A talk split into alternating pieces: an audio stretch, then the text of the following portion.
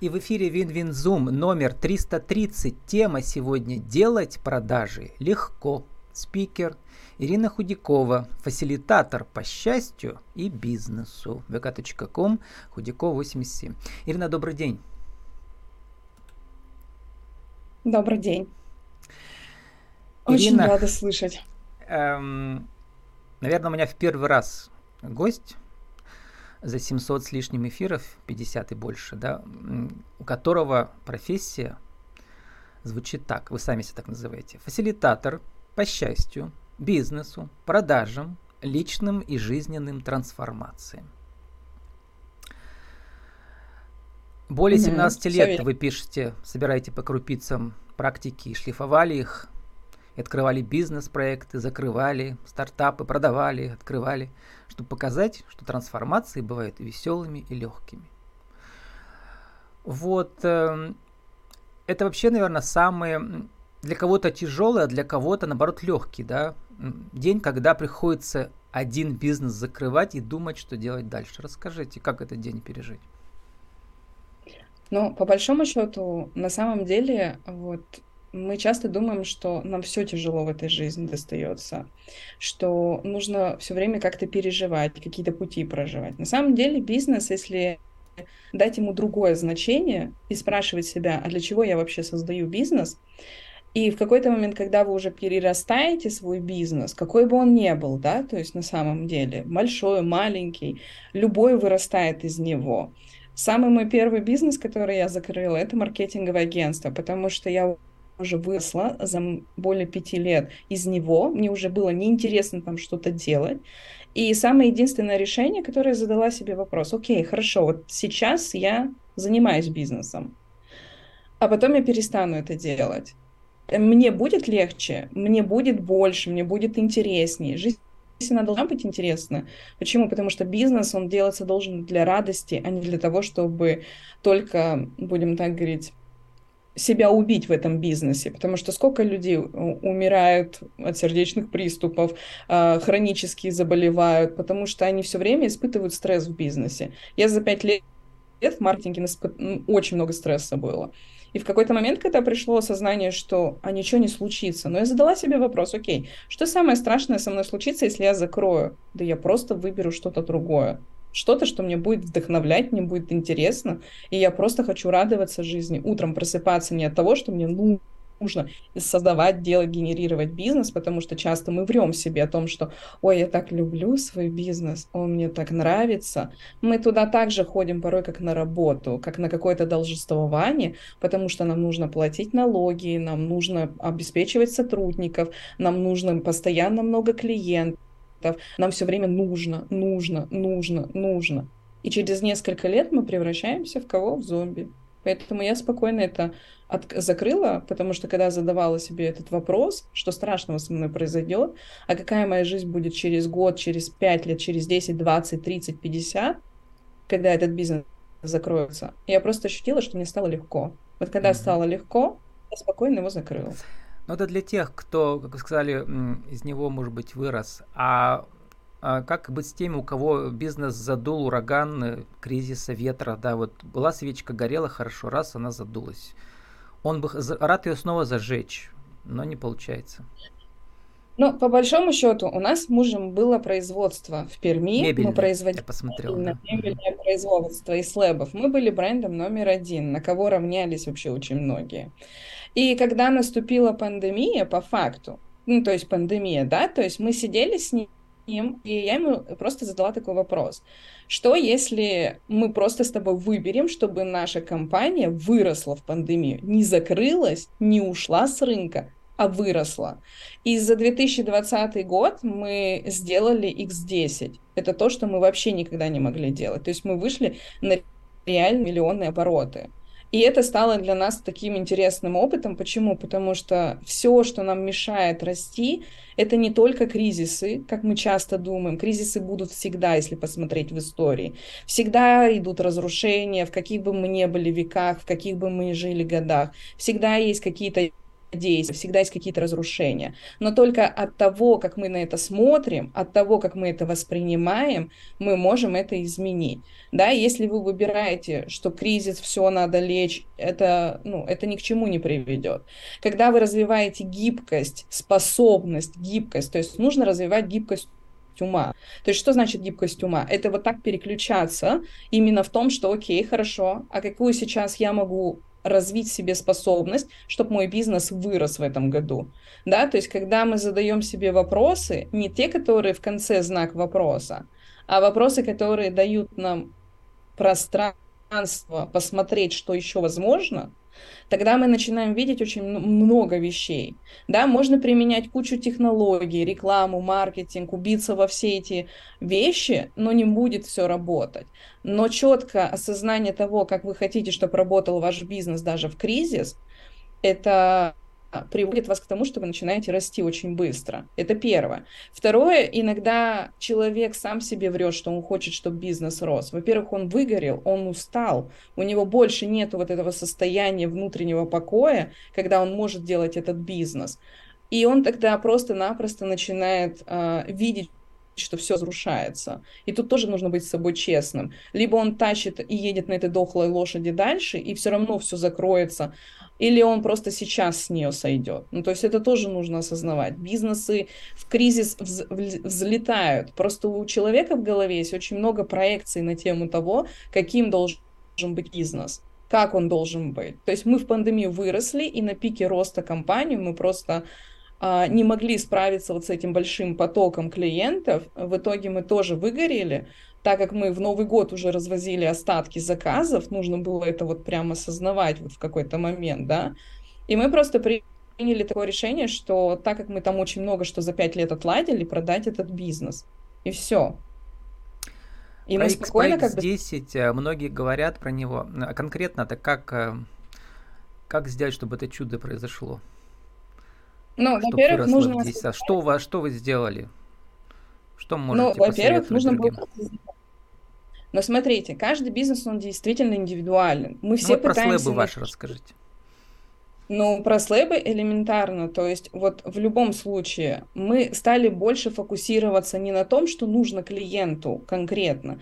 Мы стали смотреть на то, а с кем мы хотим работать. Мы стали смотреть на то, какие люди нам интересны. Да, то есть, другими словами, мы просто начали э, садиться и делать мини-аудит, что у нас сейчас есть и что мы хотим, куда мы хотим прийти. И мы начали просто работать, к примеру, над оптимизацией нашей, нашей рекламы, потому что мы сели, увидели, что мы пытаемся и делать мебель именно для всех, чтобы это всем нравилось, но по факту, допустим, наш клиент был совсем другой человек. Это был человек, который любит дерево, который готов платить дорого, который хотел иметь те изделия, которые будут эксклюзивны только для него. Он хотел полный цикл от, а, от заготовки и до целого, будем так говорить, готового выхода ну, то есть продукта, потому что мы лес сами производили. То есть у нас был договор а, на Кавказе с лесопилкой, то есть нам специально под нас пилили лес, мы специально его сушили, делали его в вакуумных сушках, не просто сушили лес, а делали вакуумный, вакуумную сушку, чтобы древесина не крутилась, чтобы ее никак не разрывало. И человек на выходе получал от нас э, шикарное изделие. И когда мы сфокусировались только на этом, мы пересмотрели все свои каналы коммуникации, как мы ведем. Мы выкинули лишние темы того, что нам нужно в сторис, э, Инстаграме или где-то там в ТикТоке скакать, извините, вот, ну как за выражение, как вот обычно. Мы просто начали запрашивать, будем так говорить, мы стали с мужем фокусироваться на тех клиентов, которые нам интересны. И люди стали нас находить самыми невероятными способами.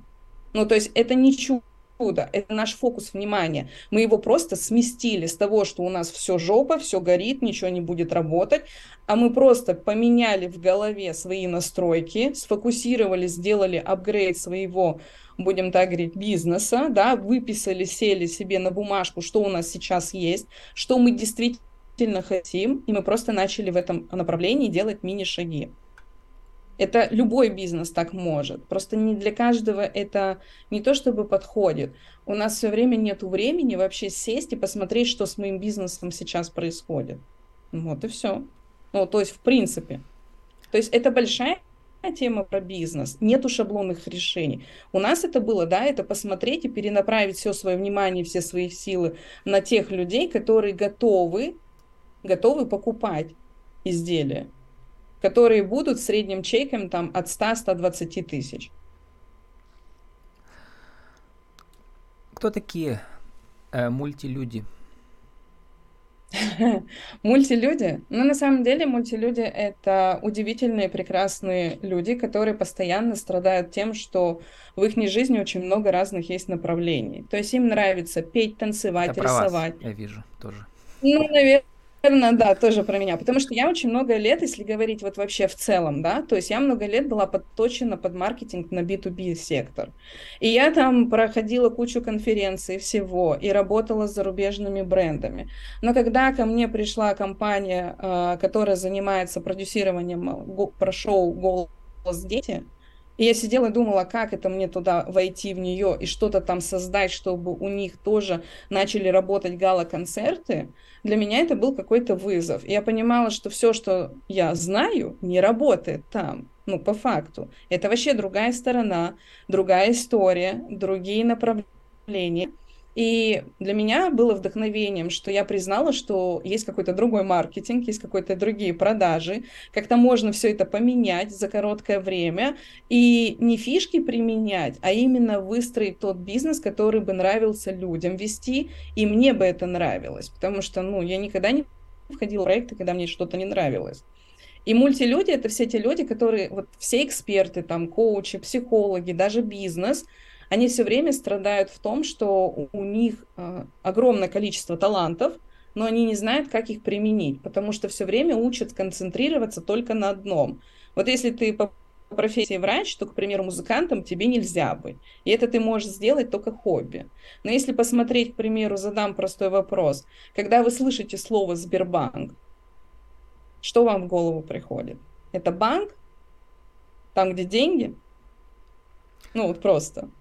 Ну, еще разные магазины у них сейчас онлайн. Вот, вот это и есть мультибренд. Mm-hmm. Так вот, мультилюди это сейчас будущее человечества. Мы уже давно с вами тем же стали. Да, когда-то люди, которые вели интервью, они выступали только по телевизору, только в передачах. Приходит интернет, что у них происходит расширение, и они все выходят на площадки. Зумы, ТикТоки, Япи, ВК, эфиры, Инстаграмы. Что происходит? Человек меняет свою мультиканальность и начинает расширяться.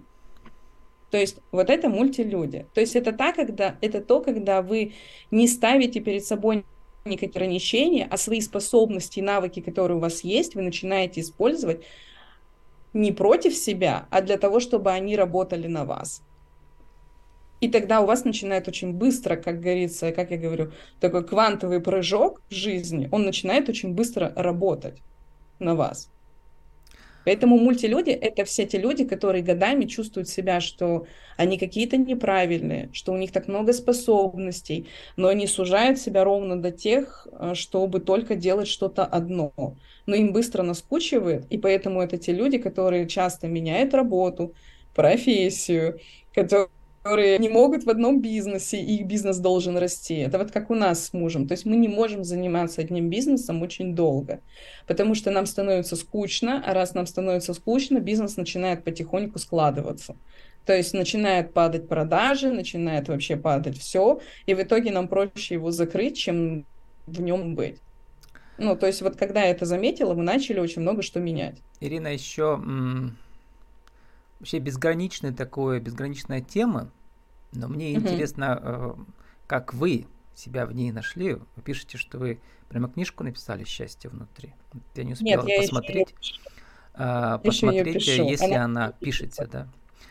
А, да, она еще пишется. Угу. А, помните, Иисус всегда рассказывал как бы истории, да? Угу. Метафорами э, он говорил э, притчами. Расскажите притчу на основе вашего жизненного опыта про счастье.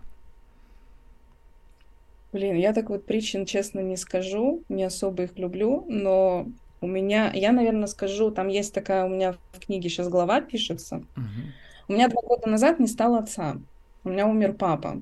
И в тот момент, когда его не стало, я очень долго сидела и думала в том, что всегда же в нашей жизни, когда уходят очень сильно близкие, а папа был очень близкий для меня человек, они всегда уходят, и мы как будто бы теряем какую-то часть себя, нам кажется, да, ну вот в этот момент. Мы как будто бы раздвоены.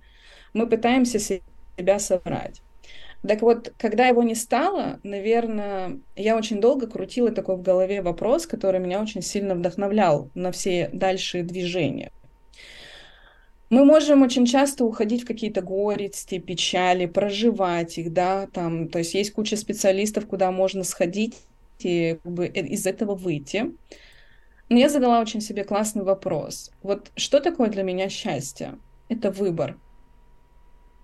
Что значит выбор? Это значит, сегодня я выбираю быть счастливой, исследовать это, да, чем для меня является счастье. Потому что счастье — это не конечный пункт, это путь, по которому мы идем всю жизнь. И вот его уход запустил вот этот во мне процесс того, что я начала задавать себе этот вопрос каждый день.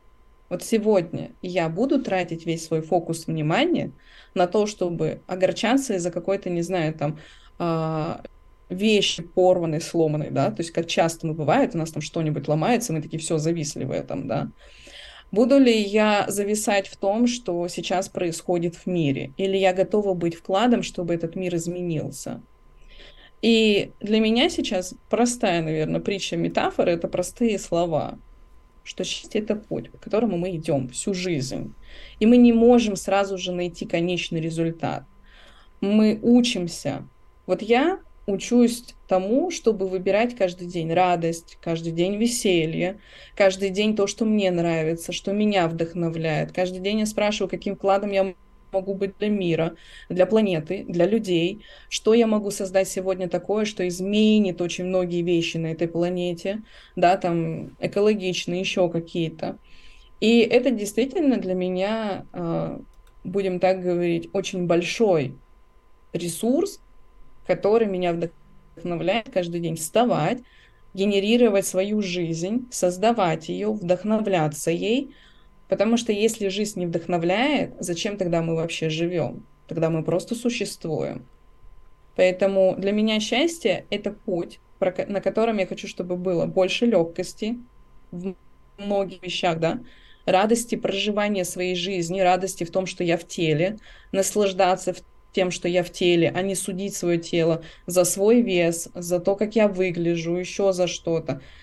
Быть добротой, вот это меня вдохновляет по большому счету. Поэтому эта книга, она даже не сколько будет философская, она реально из прагматичного опыта, и она построена на вопросах, и она уже будет строена так, чтобы фасилитировать человека, облегчать его все точки зрения, которые у него есть в голове, чтобы ему было гораздо проще, чтобы в конце концов человек обрел внутренний покой. Потому что когда вы обретаете внутренний покой, который я обрела после того, как очень много себя, ну, будем так говорить, э, занимала темой должествования, то вот в этом покое рождаются удивительные вещи, удивительные проекты, удивительная жизнь, налаживаются отношения с семьей, с детьми. Я же тоже мама, я тоже жена, и вечный вопрос отношений меня всегда беспокоили.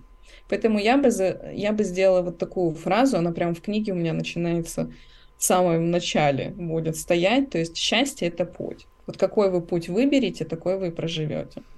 Ирина, сформулируйте за минуту в нашей рубрике «Правила жизни и бизнес» нашу тему сегодняшнюю. Как делать продажи легко? Один, два, три. Перестать себе ставить барьеры. Первое. Перестать себе ставить барьеры в продажах, что что-то невозможно, что они не могут быть легкими. Второе. Доверять себе в продажах, чтобы это было действительно... То есть первое. Доверие. Вы всегда знаете, как вы можете продавать легче. Вот этот навык развивать. Третье. Начните э, формировать свой навык того, что продажи это действительно легко.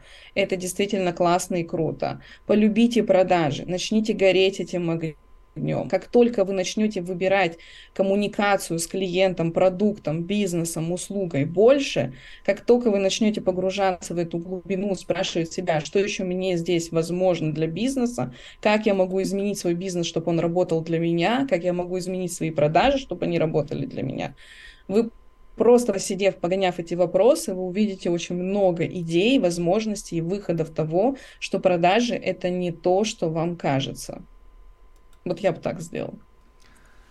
С нами сегодня была Ирина Худякова, фасилитатор по счастью бизнесу vk.com Худякова 87. Наша тема «Делать продажи легко», но не только, как увидели, потому что перед нами сегодня был мультичеловек для мультилюдей Ирина. Спасибо, удачи вам. Спасибо большое.